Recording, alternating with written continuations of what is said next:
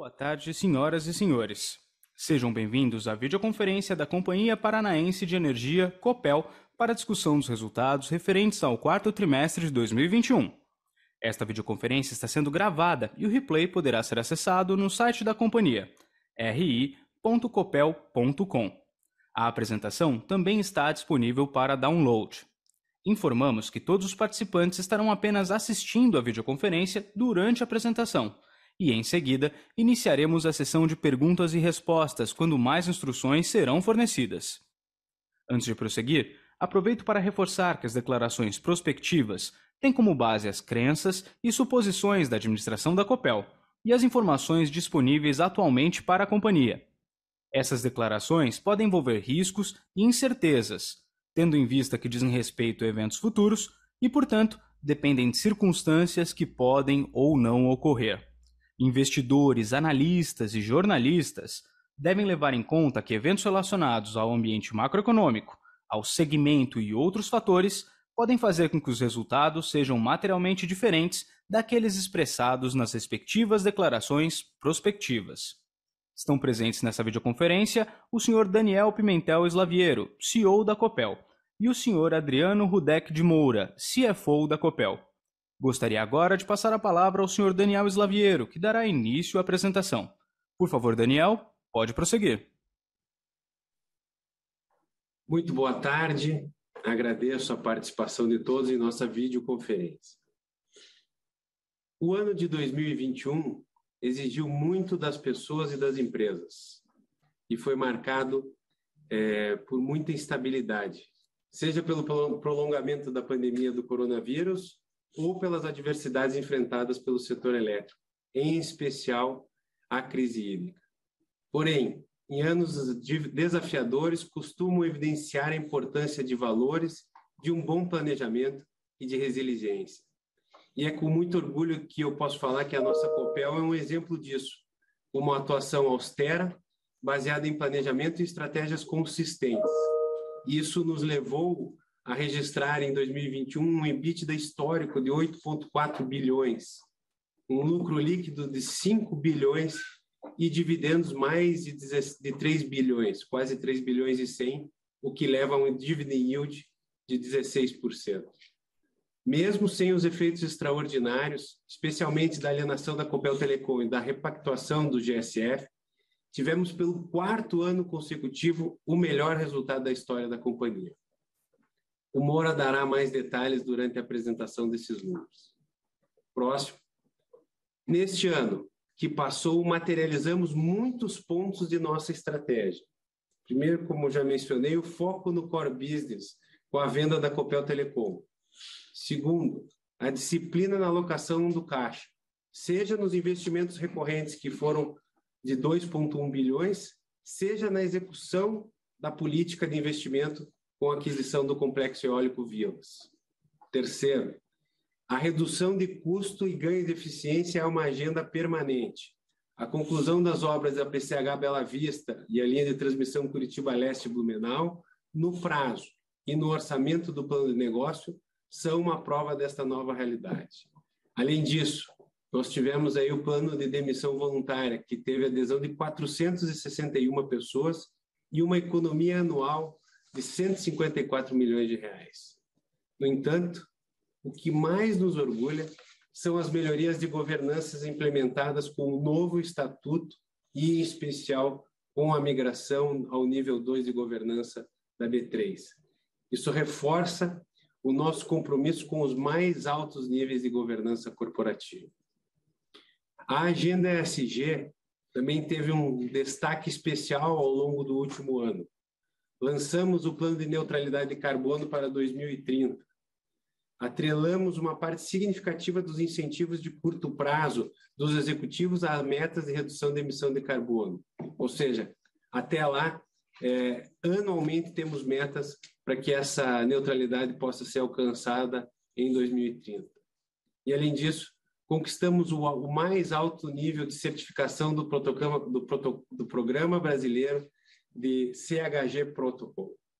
E mais um outro ponto que merece registro aqui, somos a única empresa do setor elétrico a integrar simultaneamente o ISE, que é o Índice de Sustentabilidade Empresarial, o ICO2, Índice de Carbono Eficiente, e o IGPTW, que é o Índice da Great Place to Work, todos eles da B3. Seja em nossos planos de investimento, seja em nosso cuidado com as pessoas, seja em nossa governança corporativa, a agenda ESG sempre englobará todas as nossas ações e terá um lugar de destaque na estratégia da Copel. Para concluir a minha fala aqui, inicial, a grande pergunta que fica é o que vem pela frente. Quais são os nossos desafios futuros? E como consequência do nosso planejamento estratégico, contratamos uma das grandes empresas de consultoria internacional para nos apoiar na construção de uma visão Copel 2030. Faremos esse trabalho ao longo dos próximos meses para que seja implementado a partir de 2023. E um dos pilares dessas, desse plano de ação estará na forte atuação da Copel na agenda regulatória, enxergamos os movimentos estruturais do setor como inexoráveis, tais como a abertura do mercado para consumidores de baixa tensão, a separação do laço da energia e a divisão das atividades de distribuição e comercialização de energia, entre outros, como está no PL 414, como está em outros instrumentos legais. Mas, no entanto, o que reputo mais urgente é o aperfeiçoamento do modelo de preço e o MRE. O que tem acontecido nos últimos meses com a estabilidade do, do PLD, do nosso ponto de vista, é insustentável. E em relação às oportunidades de crescimento de M&A, continuaremos atentos e avaliando as boas possibilidades que surgirem no mercado, mas sem pressa ou afobação. Consideramos que o momento é de cautela, seja pela alta dos juros, seja pela pressão do CAPEX pelo aumento das commodities, ou mesmo pela conjuntura macroeconômica mundial. Seguiremos estritamente a nossa política de investimento e com disciplina na nossa alocação de capital. A nossa visão aqui é uma visão de longo prazo. No tema Compagás, vencemos a última etapa do processo de renovação da outorga conduzido pelo governo do Paraná, que foi a audiência pública realizada agora no final de fevereiro e esperamos nas próximas semanas as condições finais para podermos renovar a concessão e podermos fazer o processo de desinvestimento. Esperamos concluí-lo, esse desinvestimento, até o final de 2022. Um outro ponto na agenda de desinvestimentos é a questão de Foz do Areia. E com a repactuação do GSF, o fim da concessão ficou até dezembro de 24. Portanto, faremos a venda do controle desse ativo no último trimestre de 23, como possibilita o decreto do Ministério de Minas e Energia. E para finalizar, consideramos vital para o futuro da nossa empresa estarmos conectados ao ecossistema de startups e inovação aberta. Por isso, criamos o programa Copel Volt. Nesta primeira fase, estamos realizando cinco provas de conceito com empresas de Energy Tech. E, além disso, como fazem diversas das nossas empresas concorrentes do setor e do mercado em geral, estamos estudando a criação de um veículo de investimento para esse tipo de empresa. Enfim, enxergamos excelentes oportunidades de crescimento e criação de valor para a Copel e nossos acionistas. E continuaremos a contribuir para o desenvolvimento do Paraná, do setor elétrico e do Brasil. Muito obrigado e passo agora a palavra para o nosso CFO, Adriano Moura.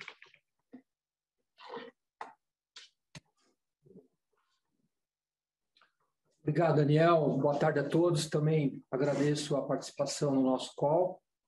É, é com muita satisfação que estamos entregando não somente mais um trimestre sem surpresas, em linha com as expectativas do mercado internas, mas também estamos entregando mais um ano com uma performance histórica, como já foi destacado pelo Daniel. Um ano, convenhamos, muito atípico, com enormes desafios pelas adversidades enfrentadas, não somente no setor elétrico, como também em vários outros setores da economia, mas acabou reforçando a nossa tese de que uma boa estratégia de médio e longo prazo, desde que bem executada, continuará trazendo bons resultados também no curto prazo, apesar das diversidades que, aliás, já fazem parte da nossa agenda normal.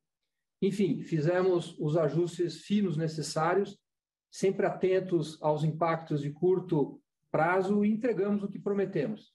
Os resultados reportados aqui, demonstrados, incluem itens não recorrentes, principalmente a alienação da Copel Telecom em agosto do ano passado e o reconhecimento dos efeitos da repactuação do GSF, os quais somados agregam 3 bilhões e 300 no EBITDA e 2 bilhões e 200 no lucro líquido, reconhecidos integralmente no terceiro TRI de 2021. Esse lucro reportado consolidado de 5 bilhões e 49 é o maior lucro já registrado pela Copel e equivale na controladora a um lucro líquido de 4 bilhões 952, sendo essa a maior base de cálculo de dividendos, de dividendos da Copel até o momento. E seguindo os nossos parâmetros da política de dividendos, chegamos nos já mencionados 3 bilhões e 88 de dividendos referentes ao ano de 2021. Um yield, como o Daniel já comentou também, de 16%. No final da minha apresentação, eu tenho um pouco mais de detalhes sobre esse valor, mas especificamente em relação aos resultados reportados do quarto trimestre de 21, onde vemos uma queda de 30% em relação ao ano anterior, Aqui eu destaco alguns itens relevantes que afetaram negativamente a comparabilidade com o quarto TRI de 2020. Primeiro que houve um rescaldo da crise hídrica, que já atingiu o seu auge no terceiro TRI de 21, mas que ainda afetou o quarto TRI de 21. Eh, estimamos aí um valor aproximado de 130 milhões de reais de impacto, onde o resultado da compra e venda de energia caiu de 675 milhões no quarto TRI do, de 2020 para 546 nesse TRI. E lembrando que o GSF atingiu aí a marca de 67,7 na média do trimestre. Outro importante ponto é a UEGA, que vinha atingindo níveis recordes de resultado até o, o terceiro TRI de 21, com o EBITDA acumulado até setembro de 405 milhões de reais, teve um EBITDA no quarto TRI negativo de 10 milhões de reais. Ou seja, comparado com o quarto TRI de 2020, o EBITDA tinha sido de 120 milhões né, naquele trimestre, ou seja, teve uma variação somente nesse item aí de é, trimestre contra trimestre de 130 milhões. E aqui tem duas principais razões. Uma delas é a redução de 55% aproximadamente no nível de despacho, e também teve um custo de manutenção de mais ou menos 50 milhões de reais é, de uma das suas turbinas, em função do tempo de uso, principalmente em 2021. Também reconhecemos no quarto TRI o total de custos de indenização de 125 milhões de reais, referentes às 461 pessoas do último PDI. Lembrando que o benefício anual dessa redução será de mais de 150 milhões de reais, já a partir de fevereiro desse ano, quando a maior parte das pessoas já se desligaram da COPEL. Tivemos ainda um complemento de provisões para contingências judiciais de alguns processos antigos em andamento que avançaram no judiciário na hora de 114 milhões de reais. Mais adiante eu tenho um pouco mais de detalhes sobre esses processos. E quinto ponto, é, último ponto, um complemento de 39 milhões de PCLD na DIS. E nesse, nesse caso estamos acompanhando de perto a evolução do nível de inadimplência. Ainda não temos um red flag é, e já executamos em janeiro e fevereiro várias ações para manter aí os níveis normais de inadimplência que vocês conhecem na ordem de 1.2, 1.3. Bom, seguindo para os resultados ajustados, aqui excluindo né, todos os itens não recorrentes, destaco que, mesmo em um ano desaviador, estamos crescendo 5,5% no EBITDA, acumulado ano, e 2,7% no lucro líquido, devido principalmente aos excepcionais resultados do primeiro semestre de 2021, tanto na JET como na DIS. No quarto trimestre de 21, especificamente, além das explicações que eu já destaquei anteriormente, que afetaram negativamente o trimestre, também houve uma perda dos resultados da Telecom de 69 milhões, que foram registrados no quarto trimestre de 2020 e que não fazem mais parte do nosso portfólio a partir do quarto trimestre de 2021. No lucro, essa redução no quarto TRI além dos impactos do EBITDA que eu já comentei, também está relacionado aos resultados financeiros, né? tanto pela redução das receitas financeiras da CRC, que foi quitada integralmente pelo Estado do Paraná em agosto de 2021, é, que rendia IGPDI mais 6,25, como também pelos aumentos dos encargos da dívida, dado o aumento dos juros e inflação. Nessa próxima apresentação, nós temos os itens não recorrentes, em maiores detalhes. Aqui eu já mencionei alguns, né, como a, o custo de indenização de 126 milhões. Destaco aqui a venda da energia da DIS no mercado spot, também 72 milhões, pela sobra de energia em função da sobrecontratação voluntária do, no último trimestre. Também o resultado do ajuste a valor justo na compra e venda de energia da Copel Mercado Livre, 37 milhões e a reversão de impairment em ativos de geração eh, na ordem de 24 milhões. No trimestre do ano passado, destacam-se os ajustes referentes ao complemento da PLR, que era calculada por uma outra regra e que considerava o valor dos dividendos do ano, o qual foi excluído né, da base a partir do, do ano de 2021. E isso trouxe uma redução na PLR global é, relevante, né, a partir de 2021, de aproximadamente 30%. Indo para a evolução do EBITDA ajustado por negócio, aqui vemos claramente a JET bastante afetada pelos impactos que eu já comentei, né, da, da crise hídrica, compra adicional de energia, redução no despacho da UEGA, e a DIS destacando mais uma vez, né, 8% de crescimento, alcançando aí uma eficiência regulatória acima dos 21%, como já foi destacado também pelo Daniel. Além do, do impacto positivo, no caso da DIS, né, aplicado na última revisão tarifária, que teve um impacto médio na TUSE de 8,7, é, bem como a melhora do crescimento do mercado fio, apesar do aumento do PCLD de 39 milhões, há uma redução de custos consistente, né, principalmente com relação ao pessoal, que no período já foram é, reduzidos 211 funcionários, saíram 211 funcionários, da, da distribuidora, além dos, dos que aderiram ao último PDI, que sairão a partir de 2021. Em relação à Copel Mercado Livre, seguimos evoluindo com expressivos montantes aqui de comercialização de energia e já estamos com o EBITDA ajustado de 28 milhões no trimestre e quase 100 milhões no acumulado até, até o final do ano. Então, ou seja, continuamos crescendo com bastante eh, rentabilidade. Falando da evolução do PMSO, eu acho que esse gráfico ele é, é bastante autoexplicativo. E desse crescimento de aproximadamente 330 milhões, né, TRI contra TRI, 320 milhões estão no grupo das provisões e reversões, dos quais 160 milhões é, é a variação das provisões de litígio. Né? Como já antecipei, alguns processos judiciais antigos em andamento, em andamento avançaram no judiciário e foram atualizados com base na probabilidade de êxito, na opinião dos nossos assessores legais. Isso afetou o trimestre em 114 milhões de reais, e aqui nós temos processos de arbitragem, processos trabalhistas de ações coletivas, discussões de indenização, e por outro lado, no trimestre, eh, no quarto trimestre de 2020, houve uma reversão de processos tributários e trabalhistas que chegaram eh, a 70 milhões de reais, ou seja, tri contra tri, tivemos uma variação relevante de 160 milhões de reais. Uma boa parte dessas provisões, uh, claramente, a gente não espera que isso aconteça nos próximos trimestres.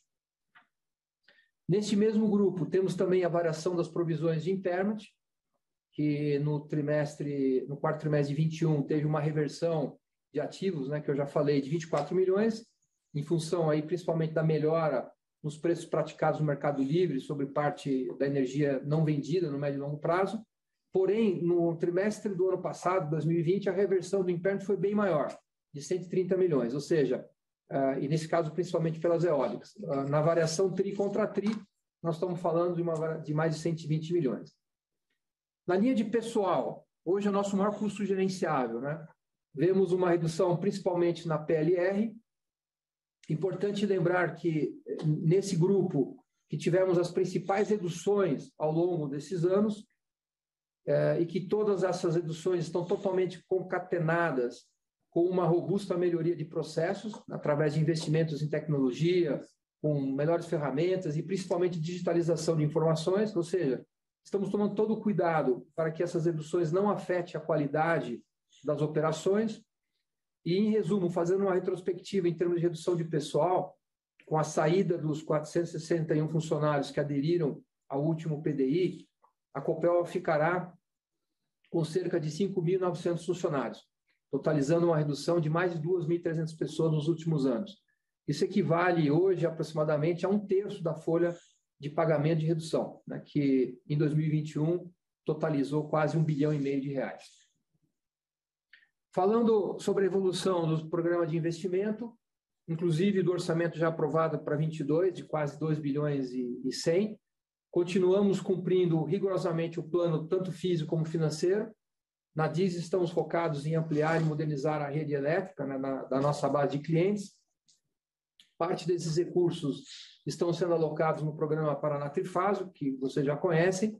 Avançamos muito, já temos mais de 6.500 quilômetros concluídos, de um total de 25 mil, que serão implementados até 2025.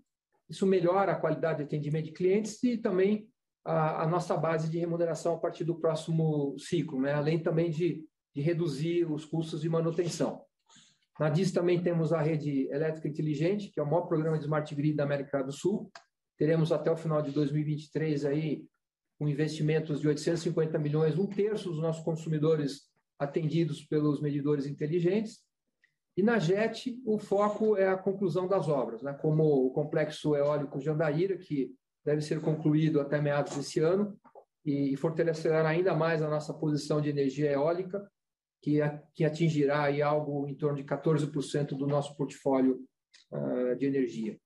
Destaco que o investimento previsto para 22 não contempla eventuais oportunidades de negócios, né, sejam brownfields ou greenfields, para que os, os quais estamos acompanhando aí com o comitê de investimento, analisando com a devida disciplina, né, dentro da nossa capacidade de investimentos e retornos desejáveis.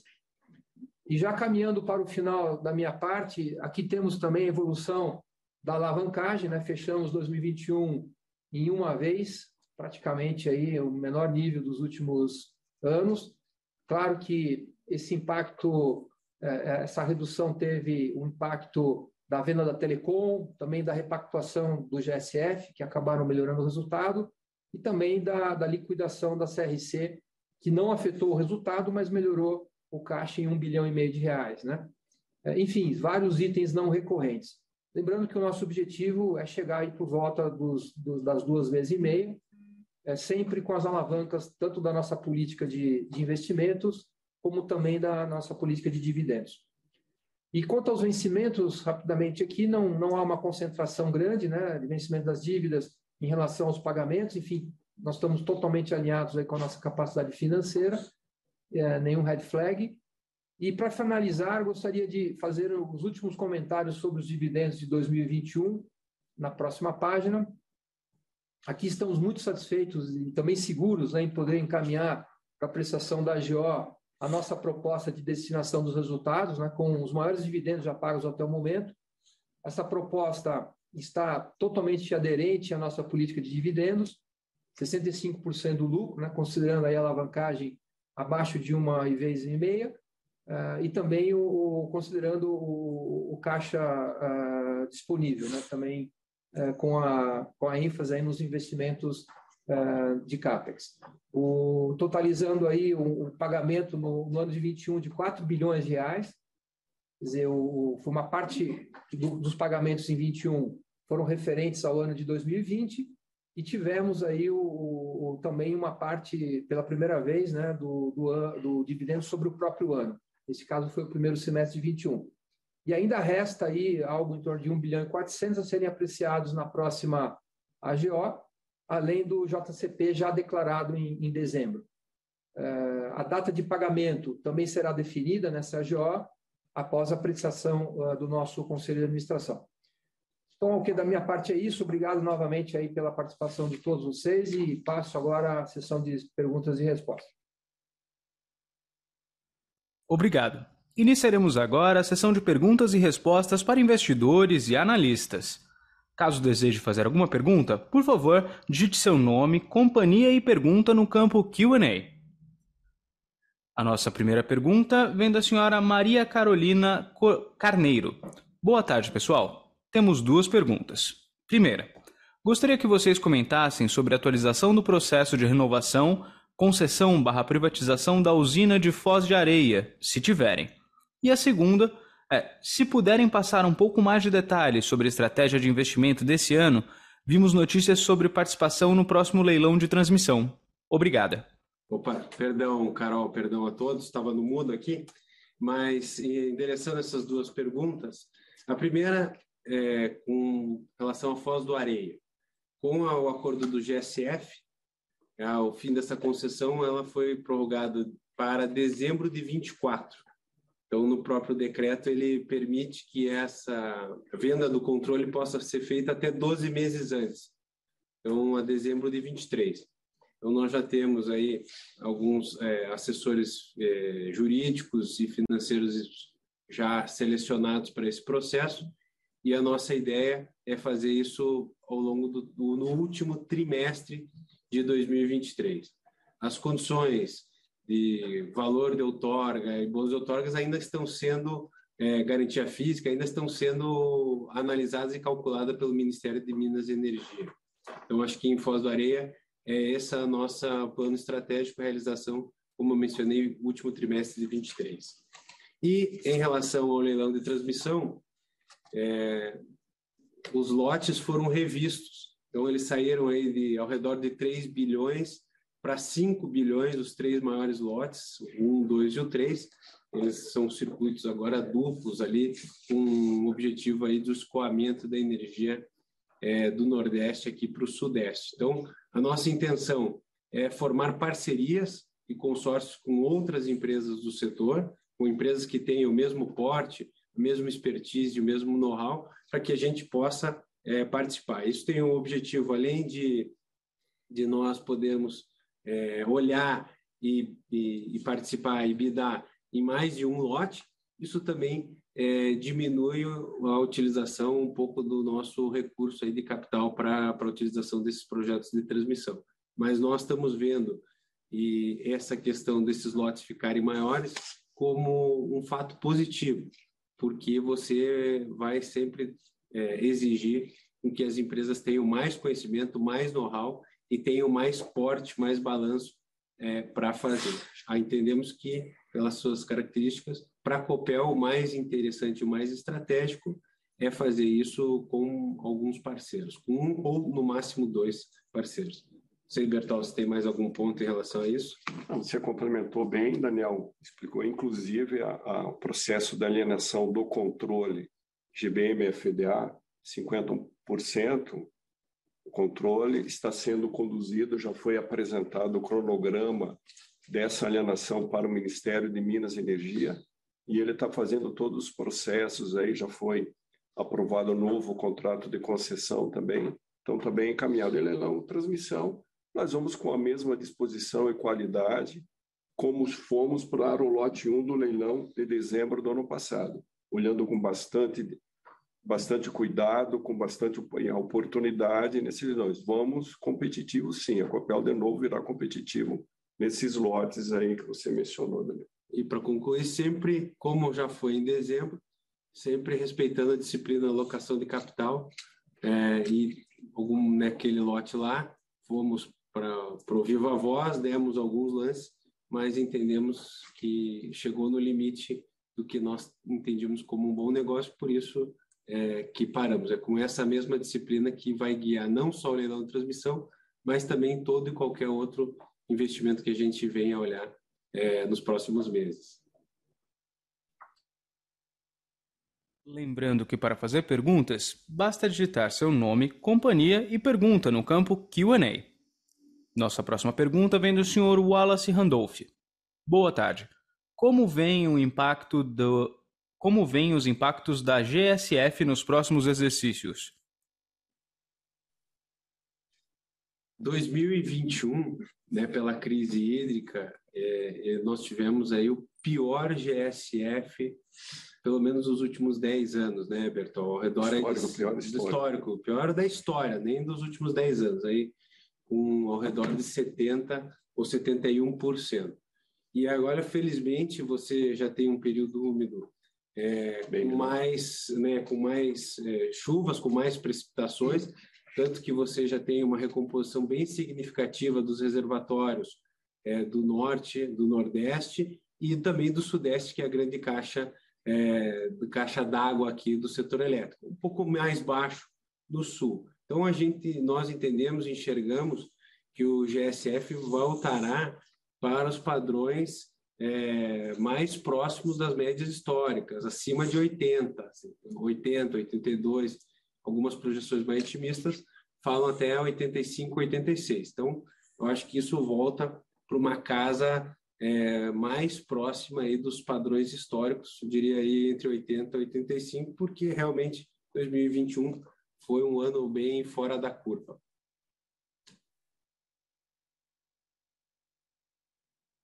Ok. Uh, nossa próxima pergunta vem do senhor Marcelo Sá e ela é bem parecida com a do Daniel Travitsky, né? Então eu vou consolidar as duas perguntas em uma. Boa tarde, pessoal. Gostaria de entender as expectativas para a venda da participação do BNDES na companhia. A venda por, pode ser feita com resultado do primeiro trimestre, ou seja, com prefixação no final de junho barra início de julho? E como a oferta da Eletrobras pode afetar esta decisão? Oi, Marcelo, é, Daniel. O que, que nós vemos aqui? A janela com utilização dos números do quarto trimestre, ela acaba sendo uma janela é, bastante apertada, porque você ainda, nós aqui no nosso caso, além da publicação dos resultados aqui, nós temos ainda o 20F, e a previsão dos nossos resultados do primeiro TRI é, seriam, é, são, serão para o dia 11 de maio. Então, realmente, essa, essa janela aqui do, com os números do, do quarto TRI, ela está praticamente descartada. Aí abre, como foi endereçada aí pela pergunta de ambos, né, uma nova janela com o primeiro trimestre, é, com os números do primeiro trimestre aí até meados de julho, que eu acredito que essa seria uma janela mais é, razoável. Mas também tem, além do fator janela e preço, que é o assunto mais sensível para o BNDES, essa questão da Eletrobras. Se a Eletrobras realmente é, tiver a capitalização, como foi dito aí no call da, do, da, da, empresa, até o dia 13 de maio, eu acredito que o primeiro trimestre fica com, com um bom, uma boa pista, uma boa janela para que o BNDES possa fazer essa oferta. Lembrando que isso está sendo discutido sempre entre o BNDES e os sindicatos e os assessores, com é, pouco ou nenhum envolvimento aqui da empresa. E é, se isso atrasar, se, o, se, a oferta da BNDES, da, da, da Eletrobras atrasar, aí eu já enxergo com um pouco mais de complexidade, porque o tamanho dessa oferta, com dois, é, com, com todo né, o recurso e, e o movimento que ela fará no setor elétrico, aí acredito que aí possa ter algum tipo de reavaliação por parte do BNDES. Mas o que cabe a nós aqui é deixarmos todos os processos prontos e isso, né, Mora, tá, estaria mais para o, com os números do primeiro trimestre de 22. Não sei se você tem algum Não, adicional. Você resumiu bem aí o, a resposta. Lembrando que para fazer perguntas, basta digitar seu nome, companhia e pergunta no campo Q&A. Nossa próxima pergunta vem do Sr. Alisson Luiz Agusti, acionista minoritário. Aqueles dividendos declarados e sem data predefinida para pagamento, há alguma previsão para esse ano? Primeiro ou segundo semestre? Bora. E, uh, basicamente, nós temos aí 1 bilhão e 300 que serão apreciados agora pelo, pela próxima AGO, e a ideia é que a gente defina uma data de pagamento é, que será aprovada nessa, nessa Assembleia. Então, nós não temos ainda uma previsão de pagamento para, essa, para esses dividendos de 1 bilhão e 400. Mas lembrando né, que na nossa política de, de dividendos, a ideia é sempre pagar dois uh, dividendos por ano. Um referente ao primeiro semestre do ano, que seria pago mais para o final do ano, e o outro agora até junho, referente ao final do ano anterior. Então, essa seria a nossa pretensão que vamos apreciar aí na, na Assembleia e também no nosso Conselho de Administração. Nossa próxima pergunta vem do senhor Juliano AGG. Qual é a estratégia de contratação da energia no segmento de geração? Qual é a expectativa do preço de energia pra, para os próximos anos? Oi, Juliano. É, nossa expectativa aqui de preço de longo prazo, ele não mudou. Continua aí na faixa aí de 170 a 180 reais longo prazo, cinco anos mais. Então, o que, que nós temos feito como estratégia de comercialização aqui? Eu acho que quando nós adquirimos sempre um investimento em brownfield, o que, que a gente pode agregar? É, é realmente colocar essa energia dentro desse portfólio, dessa estratégia que a Copel Jet faz, que ela tem algumas que são vendidas, algum um percentual no A mais 4, A mais 5, A mais, A mais 5, A mais 4, A mais 3, A mais 2 e um pequeno percentual é, no A mais 1. Sempre deixando um RED natural entre 15% e 18%. Então, acho que isso é, no período aí da crise hídrica mostrou que o RED natural que a gente deixava nem, nem foi suficiente com o GSF de 71%. Mas isso tem se mostrado ao longo dos, dos anos uma excelente prática que tem trazido bons resultados aqui para a companhia. Então, é, a nosso, do nosso ponto de vista aqui, que a gente tem executado é a manutenção dessa estratégia com alguns aperfeiçoamentos de energia e da alocação do GSF intra-ano, né, Bertol? Isso. E que a perspectiva de preço para nós, de longo prazo, ainda a gente continua trabalhando nesse patamar é, de 170 a 180 reais é, a energia. Bertol. Não, perfeito, Daniel. E, e, principalmente também deixar esse RED aí de 15% a 20% é, para fazer frente à exposição do GSF e também dentro da, da projeção de preços futuros do PLD.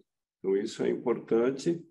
Na crise hídrica desse ano, que esses níveis tão baixos de, GSF foi mais difícil a gestão de toda essa, essa exposição, mas anos futuros a gente faz dessa forma. E o A mais um sempre é um ano que a gente tem conseguido uma estratégia de melhores preços vendendo também no longo prazo. E do curto prazo, só para complementando, né? Ainda estamos trabalhando, Felipe da Mercado Livre está aqui, acima de 200 reais, entre 230 e, e entre 220 e 240 como aí no para mais de curto prazo. Lembrando que, lembrando que para fazer perguntas, basta digitar seu nome, companhia e pergunta no campo Q&A. Nossa próxima pergunta vem do Sr. Henrique Peretti. Boa tarde, pessoal. A minha pergunta é sobre a alavancagem da companhia, que fechou 2021 abaixo de um X div líquida barra EBITDA. A empresa considera aquisições em renováveis e ou transmissão como forma de atingir uma alavancagem mais eficiente? Ou elevação no payout? Obrigado. Sem, sem, dúvida, eu vou, vou fatiar essa pergunta. A primeira parte ou a segunda parte eu vou responder, depois eu pediria, Mora, que você é, complementasse. Okay. Sem dúvida nenhuma, uma das maneiras, é, as duas grandes alavancas para nós levarmos essa alavancagem de abaixo de um para o que a gente considera uma estrutura mais adequada, ao redor de 2,5, ela tem dois grandes caminhos. É, como foi colocado aqui, quase que evidente, né? Um é os investimentos e o outro é a política de dividendos. Então, a própria política preserva é, a, os investimentos, porque ela fala de fluxo de caixa livre, né? ou seja, o fluxo de caixa descontado aqui os investimentos. Então, a nossa preferência sempre é atrair e prospectar bons negócios. Então, a gente acha, acredita que esse payout aí de 65%, ele já está bastante adequado para o momento. E um último ponto é que essa alavancagem já naturalmente vai ter uma correção ao longo de 22, até porque os números de 21 nós tivemos aí dois fatores extraordinários, que já foi mencionado aqui ao longo do call, a, a venda, o registro da venda da Telecom e o GSF. Então ele já naturalmente a hora que os resultados voltarem para o, os níveis mais do ajustado, né, é, essa alavancagem já já tem uma tendência já natural é, de subir um pouco. Então, Moura. Eu só complementaria que esse, essa alavancagem ajustada, né, tirando esses dois principais efeitos, que é a venda da Telecom e a repactuação do GSF, hoje nós já estaríamos perto aí do, do 1,6, um pouco acima até do 1,5. Então é isso que o Daniel falou, acho que é, são as duas alavancas aí para tentar atingir o nosso objetivo dos 2,5. É lógico que a gente não, vai fazer isso do dia para a noite, né? é um processo aí que vai demandar achar bons negócios, mas sem dúvida a alternativa de pagar mais dividendos sempre é possível, inclusive pela própria política de dividendos. Nossa próxima pergunta vem do senhor Giovanni Camilo, acionista minoritário. Considerando as crises hídricas e a necessidade de, busca, de buscar alternativas limpas, como estão as estratégias da empresa para investimento em energia eólica, solar ou semelhantes? Olá, Giovanni. Que qualquer drive de investimento aqui de uma empresa do setor, ela com certeza está calcada é, nos investimentos de renováveis. Nós, 85% da nossa matriz, ela é hidráulica. Então, nós acreditamos que no total dos 94%, é, ela está entre hidráulica e eólica. E uma pequena parcela de 6% com a térmica UEGA. Acho que isso mostrou aí nesse momento de crise como ter um portfólio diversificado, ele é importante e é estratégico e ela teve aí a UEGA teve um papel muito expressivo aí nos resultados aí de, de 2021. Mas hoje é, nós temos aí com Jandaíra que vai ficar pronto terminar a construção meados de 22, nós vamos ter praticamente 900 mega é, em renováveis, como de as pura, né, que é, são as eólicas ou solares. Isso dá 13% do nosso portfólio. Nossa meta é, um período aí de 3 a 5 anos, é nós pelo menos dobrarmos isso, ou seja, ter um quarto do portfólio da companhia, ao redor de 25%, na matriz eólica e a solar. Em especial a solar, que eu acho que é, ela tem atributos, né? ela é mais fácil de implantação, ela tem leva um tempo menor e vamos tirar esse momento de estresse das commodities, ela normalmente ela tem uma capacidade competitiva de capex é, muito melhor. Então, é, sem dúvida nenhuma, essa o drive de crescimento que a gente enxerga para a companhia é, no setor de geração está calcado em eólica e solar. Lembrando que para fazer perguntas, basta digitar seu nome, companhia e pergunta no campo Q&A. Aguarde enquanto coletamos mais perguntas.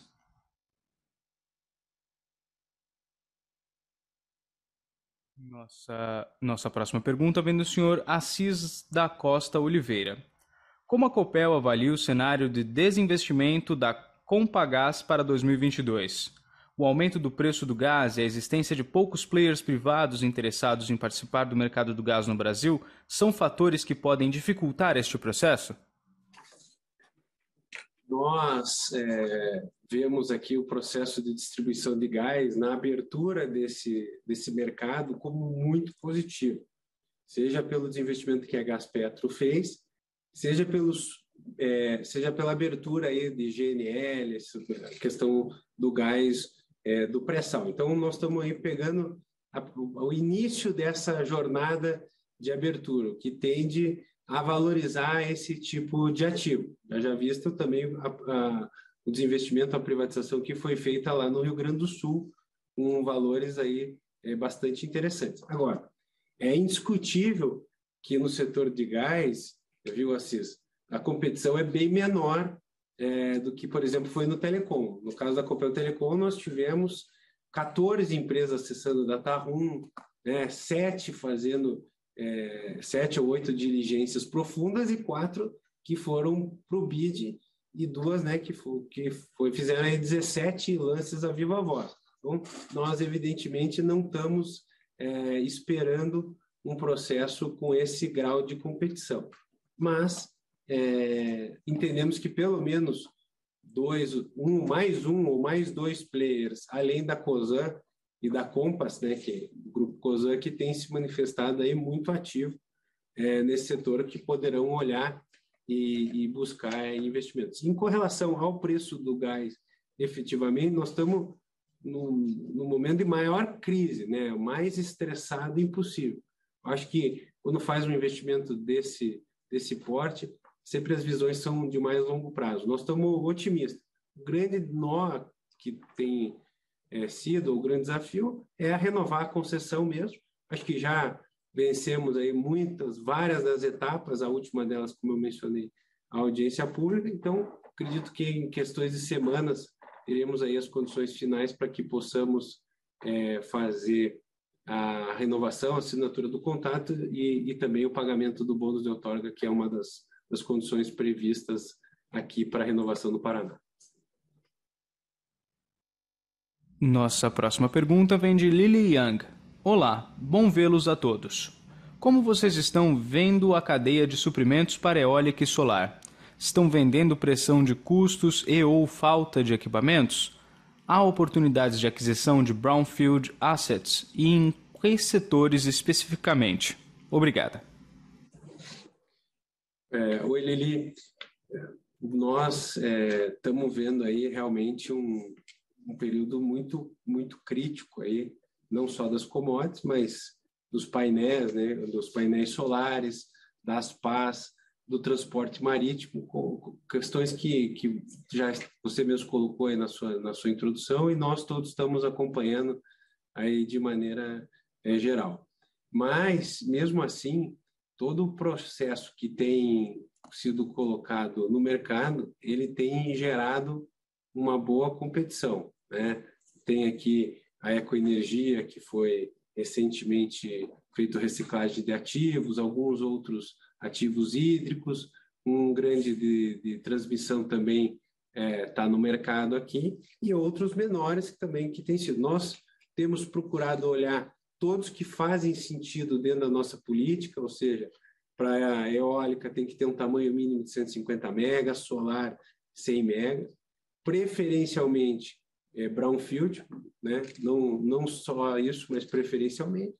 Mas, como eu falei no início, nós não temos nenhuma afobação ou pressa, porque consideramos que o momento não é um momento muito favorável por essas condições que nós já falamos e também por essa questão aí da, das taxas de juros. Não está não tá tão atrativo esse processo de captação. Então, nós vamos olhar é, nós já estamos, inclusive, olhando algumas oportunidades, mas com, com essa cautela que eu, que eu mencionei, com essa cautela que nós mostramos no leilão de transmissão, porque se nós não tivermos projetos atrativos, maior que o nosso, né, um spread razoável em cima do nosso custo capital, que gere valor para a companhia, é melhor é, endereçar conforme lá o Giovanni perguntou, um, um, através da política de dividendos aumentando esse processo. Mas é, eu acho que dá sim. A gente tem questões aqui de parques híbridos, é, é, instalação solar aí dentro dos nossos parques eólicos, tem algumas coisas que, que, que nós temos expertise nas nossas bases de operação, algumas sinergias que a gente pode ter em um projeto ou outro, é, trazer uma competitividade e um retorno é, mais do que a média de mercado aí que nós temos é, visto. A sessão de perguntas e respostas está encerrada. Gostaria agora de passar a palavra ao Sr. Daniel Slaviero para que faça as considerações finais da companhia.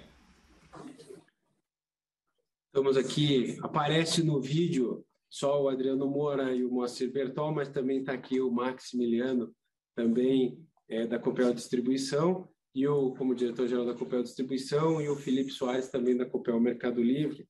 E aqui, em nome da Copel Holding, da Copel Dias, da Copel Jet, da Mercado Livre, de todos os nossos mais de 6 mil colaboradores é, diretos, a gente reconhece que foi 2021 é, foi indiscutivelmente o, o melhor ano da nossa história recente.